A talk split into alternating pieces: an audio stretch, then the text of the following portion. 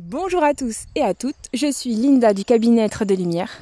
Je suis ravie de vous retrouver pour une nouvelle émission et ravie aujourd'hui de la faire dans un endroit magnifique qui est en pleine nature.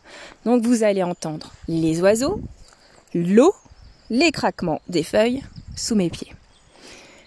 Et ça fait énormément de bien de pouvoir se poser, se déconnecter et profiter de ce calme et de ce magnifique paysage.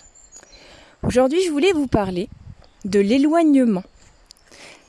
Bizarrement, vous allez me dire, qu'est-ce que c'est l'éloignement? Bah, L'éloignement, ça peut être, par exemple, vous changez de travail et vous allez dans une autre ville, dans une autre région. Ou tout simplement, vous avez euh, vécu un divorce, une rupture, une rupture aussi qui peut être familiale, ou avec des amis proches. Dans ces moments-là, vraiment, on se pose dix mille questions. On se dit, mais pourquoi ça m'arrive à moi? Qu'est-ce que j'ai fait? Qu'est-ce que j'ai dit? Qu'est-ce que j'aurais pu dire effectivement pour, euh, faire revenir les personnes vers moi?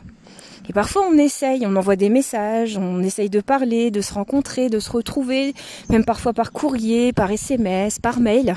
Mais on sent que l'éloignement se fait progressivement et que ces personnes ne souhaitent pas forcément revenir dans notre vie. Donc c'est ce moment-là que ça convient compliqué de le vivre. Parce qu'à ce moment-là, on vit un deuil. Un deuil de perdre l'autre, un deuil de ne plus voir l'autre, parce qu'avec l'autre, on avait ses habitudes, on avait ses rendez-vous, boire un café, entre autres, aller manger, aller se promener, enfin, aller parler de tout, de la vie, de nos moments, de nos soucis, de nos, de nos passions, de nos amours, en fait, de tout. À ce moment-là, on se dit, mais mince, quoi. Je suis seule, et je me rends compte que toutes les personnes autour de moi, euh, je les perds. Et j'arrive pas à comprendre ça j'arrive pas à me comprendre et donc j'ai aussi beaucoup de tristesse qui va ressortir. Et parfois même de la colère de me dire mais pourquoi moi? Pourquoi ça m'arrive? Alors que je suis pas une mauvaise personne. Pourtant euh, j'étais présente pour eux comme ils ont été présents pour nous. Donc et c'est à ce moment-là que la vie, elle nous envoie, elle nous envoie des signes. Elle nous envoie des signes en nous disant, bah, aujourd'hui peut-être que tu dois prendre du temps pour toi. Tu dois prendre du temps pour toi, tu dois aussi mieux te comprendre, mieux comprendre ce que tu as besoin dans ta vie et vivre ce deuil en n'attendant pas des autres qu'ils te rassurent sur tes choix, mais te rassurer par toi-même. Et c'est la plus grande difficulté. Retrouver l'amour de soi et pas l'amour par rapport aux autres. Faire des choses pour soi, ne pas forcément les faire par rapport aux autres.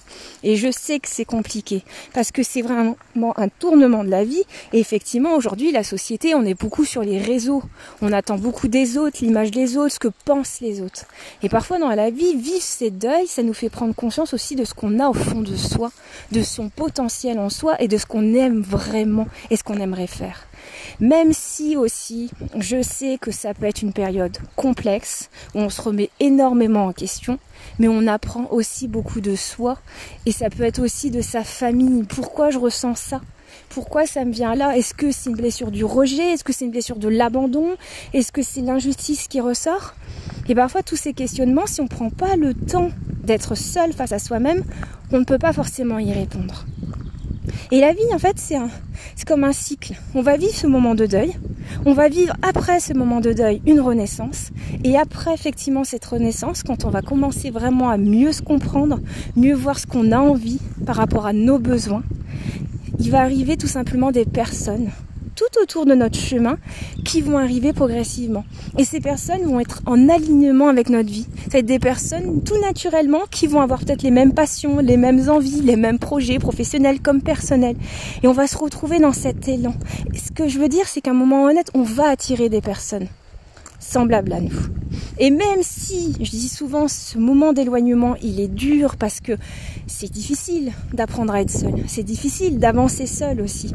Bah, parfois, on entend même le vent qui pousse un peu. Je suis désolée si ça brouille un peu. Mais ce moment de solitude est important pour se retrouver. Et ça, je tenais à le dire.